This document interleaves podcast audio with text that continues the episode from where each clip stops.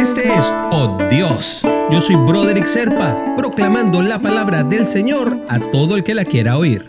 El devocional del día de hoy nos lleva hasta Juan, capítulo 1, versículo 14. Y aquel verbo fue hecho carne y habitó entre nosotros, y vimos su gloria, gloria como del unigénito del Padre, lleno de gracia y verdad. Y es que hoy en día esta generación está pendiente de la apariencia más que de la esencia. Claro, cuando el Instagram es el rey y el TikTok es lo que manda, pues todo el mundo está pendiente, más pendiente de cómo se ve y de ponerse mucha pintura en la cara, más que del fondo de las cosas que son importantes. Porque las redes sociales andan buscando likes. Y esa aprobación que dependen de los demás normalmente va a depender siempre de lo que ven por encima de lo que lleva un mensaje.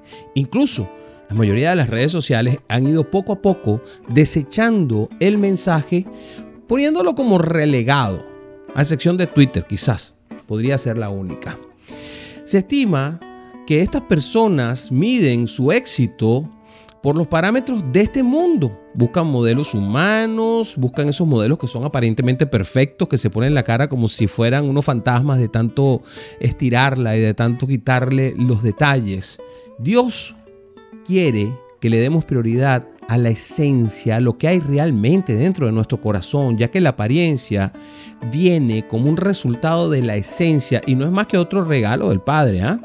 Jesús es el único que nos puede mostrar una vida perfecta y no sabemos ni siquiera si era medianamente buen mozo, porque no lo sabemos, no tenemos ese conocimiento.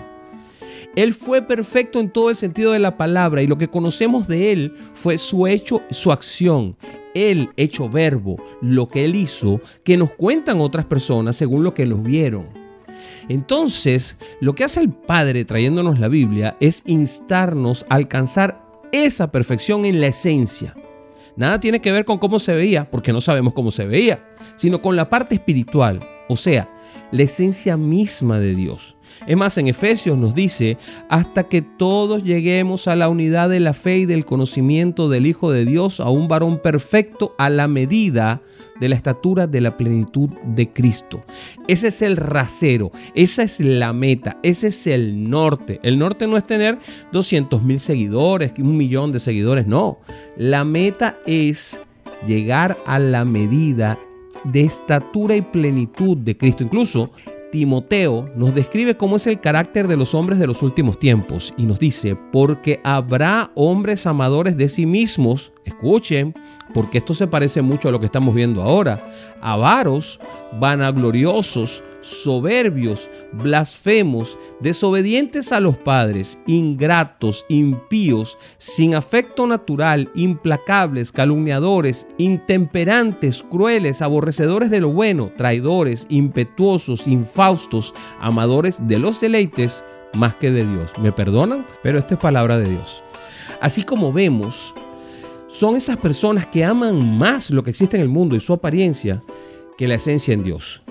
La esencia tiene que ver con la profundidad en Cristo, mis queridos hermanos, y para conocerlo y formar parte de su carácter en nosotros y ser llenos de amor, humildad, gracia y verdad, tenemos que inmiscuirnos en la palabra, hacer la palabra nuestra y hacerla que entre dentro de nosotros por medio del Espíritu Santo. Oramos por ello. Padre Celestial, anhelo tu presencia en mí cada día. Dame tu esencia, Padre, a través del Espíritu Santo. Hazla mía para poder ser como tu Hijo Jesucristo. En su carácter se ha formado en mí y poder así estar lleno del fruto de gracia y verdad que tú tienes para mí, para yo así poder influenciar el mundo de la manera correcta. Te lo pido en el nombre de Jesús. Amén, amén y amén.